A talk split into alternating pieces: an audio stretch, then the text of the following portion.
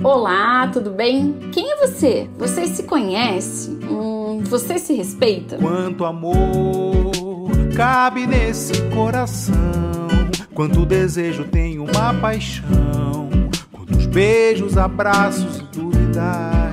E Oi, gente, tudo bem? Aqui quem fala é Fernanda, Fernanda Bonato, psicóloga, sexóloga, especialista né, em sexualidade humana, responsável pelo podcast do Prazer em Saber. E hoje eu vou estar recebendo uma convidada super especial, a psicóloga, mestre em psicologia, agora doutoranda em comunicação, Roberta Gobi Bacarim, que vai estar falando sobre um tema que é conhecido nas redes sociais, mas eu não vejo ainda a comunidade científica falando muito sobre isso. Eu vejo muitas pessoas que sofrem colocando no Google e encontrando outras pessoas que também sofrem, que é o explant. O explant da próteses mamárias. Muitas pessoas colocaram o silicone e agora não estão se sentindo mais confortáveis com essa intervenção que fizeram e estão encontrando dificuldade para estar tá retirando essa prótese mamária, que nesse caso a gente chama do explante das próteses de silicone. Eu aprendi muito com a Beta, ela está estudando isso, por isso que eu convidei ela para estar tá conversando com a gente um pouquinho, falando um pouquinho mais sobre essa temática que foi como eu disse, pessoas que sofrem conseguem encontrar no Google, mas não é uma coisa que é muito dita. Então eu acho que a gente vai aprender muito com ela. Tomara que vocês gostem. Onde você está, de onde você vem, para onde você vai. Bom dia, boa tarde ou boa noite. Meu nome é Roberta Cristina Gobi Bacarim e eu sou a convidada de hoje desse podcast do Prazer em Saber. Primeiro eu queria agradecer a minha amiga Fernanda Bonato pelo convite eu estou muito feliz de estar aqui falando com vocês para um tema que é tão importante para mim. Já já vocês vão entender o porquê. Eu sou psicóloga clínica, professora e pesquisadora. Eu faço doutorado em comunicação e linguagem, sou mestra em psicologia e tenho especialização em sexualidade e em psicologia jurídica. O tema que eu escolhi para conversar com vocês hoje, ele é bastante extenso. Ele tem a ver com a minha pesquisa de doutorado, e eu vou tentar sintetizar para que a gente possa fazer um movimento de contextualização, uma introdução sobre a temática. O tema se chama explante. E o que é o explante? O explante é a cirurgia de remoção de implantes. Nesse caso, a gente tá, eu estou falando dos implantes mamários de silicone. Mas olha, eu juro que a conversa aqui não vai ser técnica. Eu não vou explicar para vocês quais são os inúmeros sintomas do adoecimento causado pelas próteses e por quê, né? Porque essa informação ela ela está disponível na internet. E é importante dizer que nem todas as pessoas que colocam próteses adoecem, mas a gente tem percebido que esse número tem aumentado ou tem tido mais visibilidade esse adoecimento. É importante dizer também que muitas mulheres que optaram pelo uso das próteses estão, como eu disse, fisicamente doentes com o que chamamos de síndromiásia, ou também conhecida como BII, Breast Implant Illness. A pesquisa sobre o explante que eu estou trazendo para vocês, ela apresenta um percurso que é balizado por aspectos acadêmicos, aspectos socioculturais e também de trajetória pessoal. Como professora e orientadora de grupos de estágio em psicologia social comunitária, eu acompanhei uns grupos de mulheres que haviam realizado cirurgia para explantes de prótese de silicone. Algumas outras mulheres estavam prestes a fazer e outras estavam interessadas em fazer. Nesse trabalho, que durou todo o ano de 2021, foi possível notar que participantes as participantes elas relataram uma sensação de solidão frente ao sofrimento, sofrimento que elas estavam vivenciando, anseios, medos, arrependimentos, culpas, preocupações eram calados por uma sociedade que os diminuía, inclusive os adoecimentos também. Quando não, a sociedade também chegava a questionar sua veracidade. De tal modo que essas mulheres se sentiam extremamente acolhidas e representadas quando, quando encontravam no jornal ou página da internet, em relatos autobiográficos ou informativos, perfis ou também produções artísticas, por que não? As narrativas sobre outras mulheres que compartilhavam suas experiências dolorosas com as próteses de silicone. As histórias dessas mulheres é também a minha história. O meu percurso pessoal entre arrependimento, culpa, solidão, medo e violências entrelaça as nossas experiências de vida.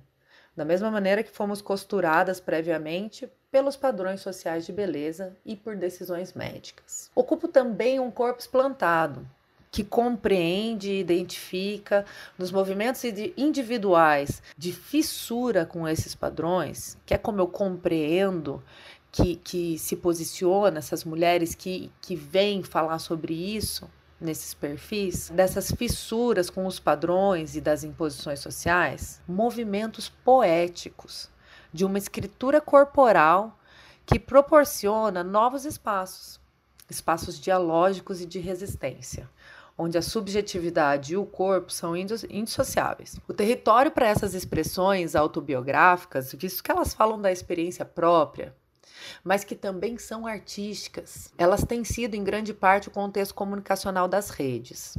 E aí eu penso muito no Instagram, onde as imagens e textos elas desempenham um papel importante para o valor testemunhal e documental que assumem quando estão articuladas ao relato pessoal.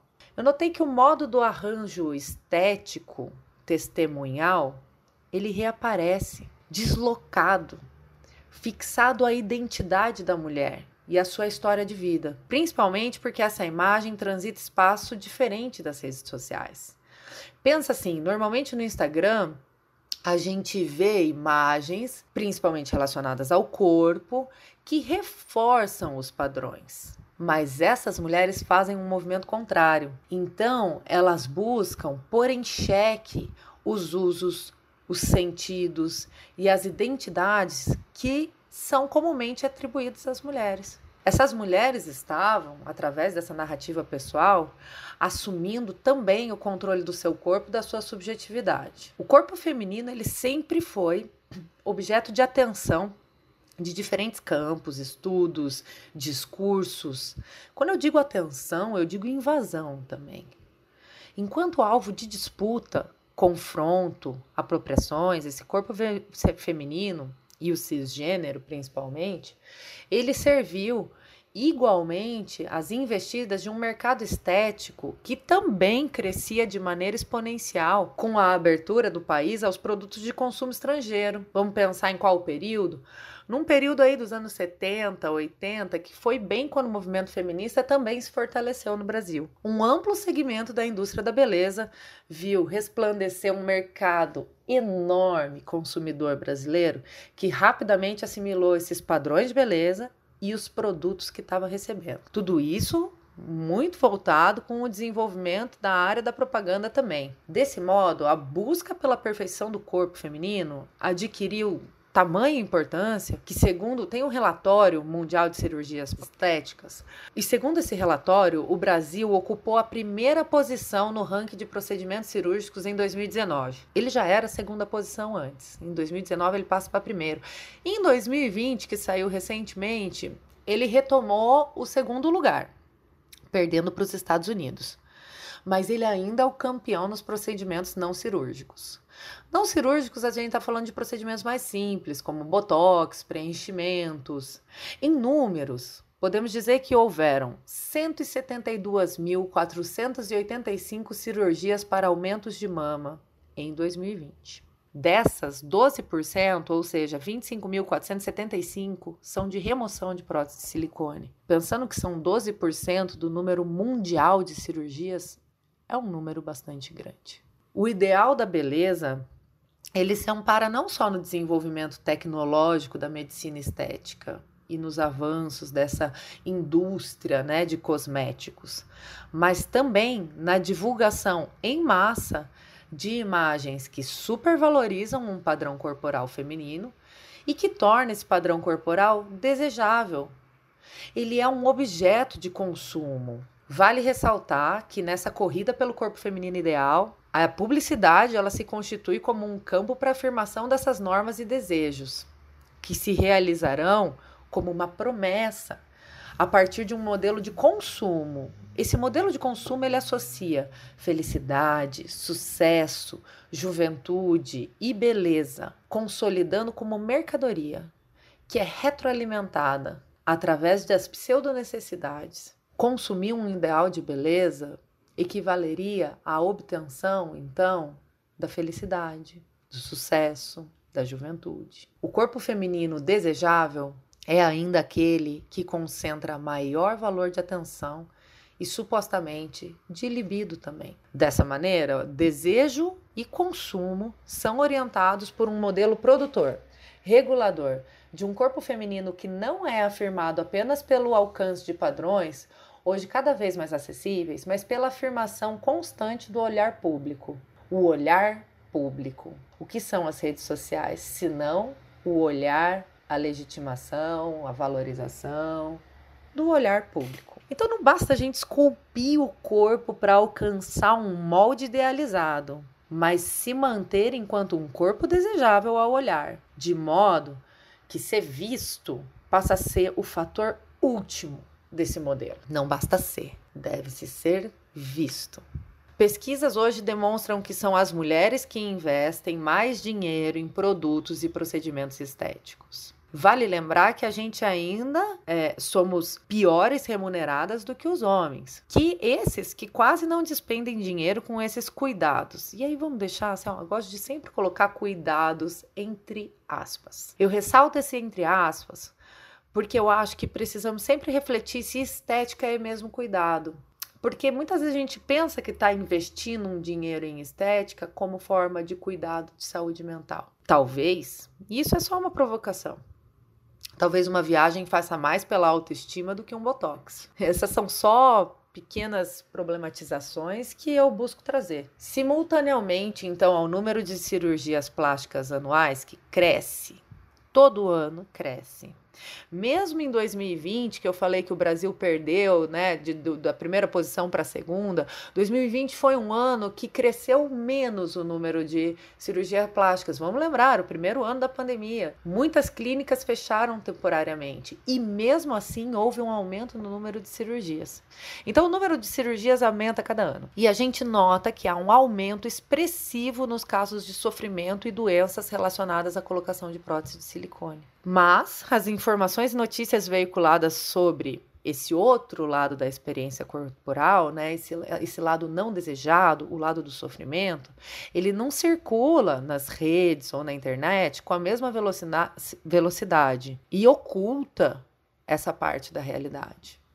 Quem aqui que, sei lá, numa consulta, quando foi ver de colocar as próteses, foi avisada dos potenciais tóxicos do silicone. Desse modo, muitas mulheres acabaram encontrando nas redes sociais, através das suas páginas ou perfis pessoais, por exemplo, um espaço para expor e discutir as dificuldades e problemas que passaram a enfrentar com a decisão da retirada de silicone. Porque não é assim tão simples você decidir retirar o silicone. Essa decisão também é permeada por anseios, medos e angústias, solidão, antes classificadas com uma alcunha ou com um apelidinho pejorativo de siliconada ou turbinada, essas inúmeras mulheres bus que buscaram atender a esse padrão do corpo feminino desejável, hoje elas têm revelado seu histórico de procedimentos para aumentar e modelar os seios, mas que por diversos motivos decidiram por sua retirada de modo a recolocar o corpo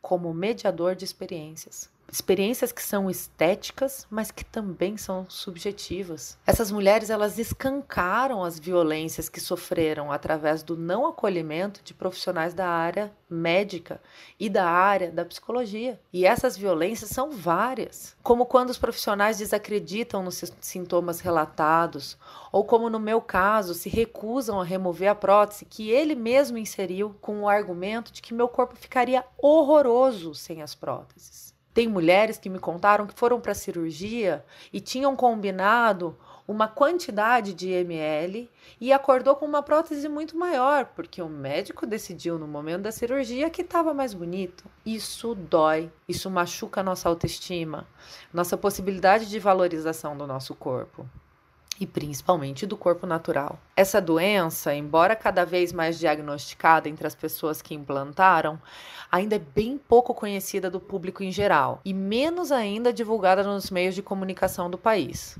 Desse modo, muitas mulheres que explantaram a prótese, porque desenvolveram a síndrome, têm buscado outros espaços, né? Inclusive as artes aparecem.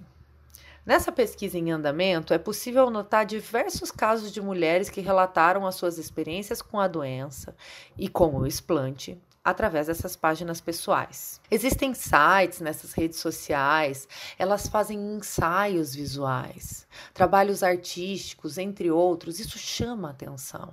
Essas mulheres que passaram por essas violências, por esse sofrimento, escancaram as suas cicatrizes através de ensaios fotográficos, muitas vezes, com textos sobre o processo.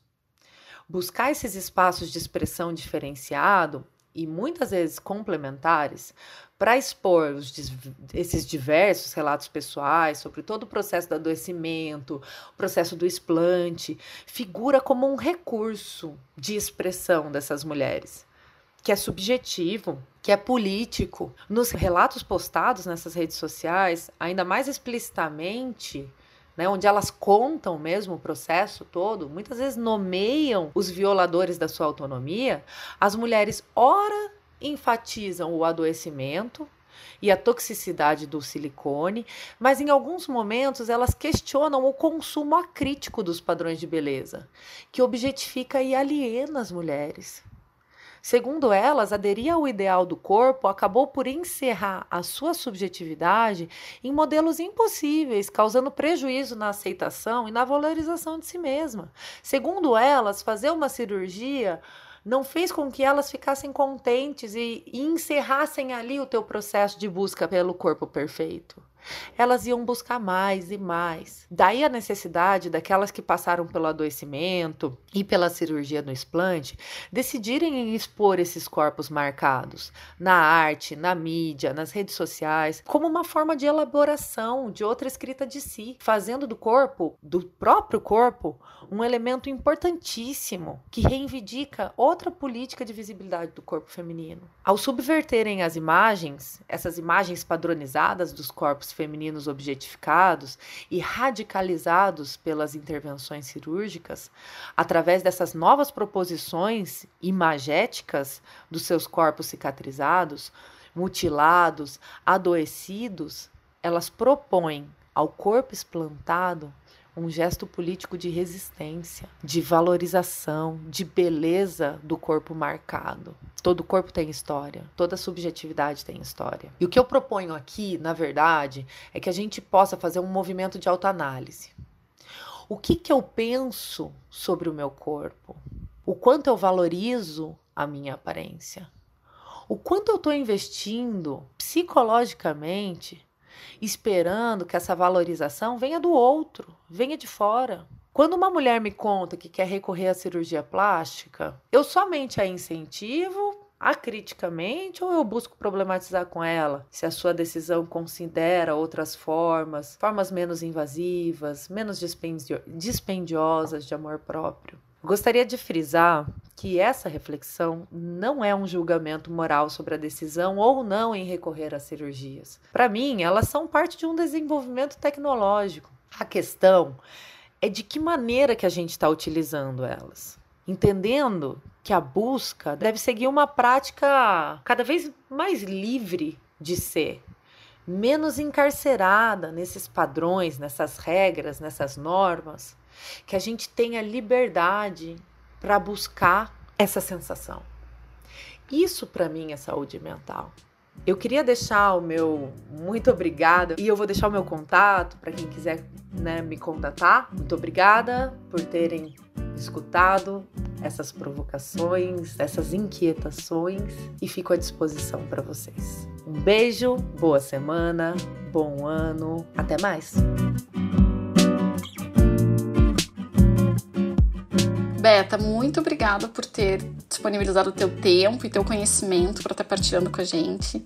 Eu realmente vejo como sendo fundamental que a gente traga visibilidade a essas situações, porque foi como você falou, né? Não são poucas, mas muitas pessoas que sofrem com isso.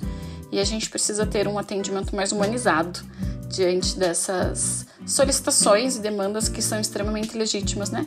Sobre o meu corpo, o meu comando, não o comando de outro. Então, super obrigada por estar partilhando. E se vocês ficaram com uma dúvida, gente, procura ela no Instagram. É Roberta Gobi Bacarim.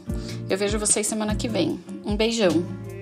O que te agita, o que te grita, o que te aperta o peito, o que te faz suspirar, o que te faz gargalhar.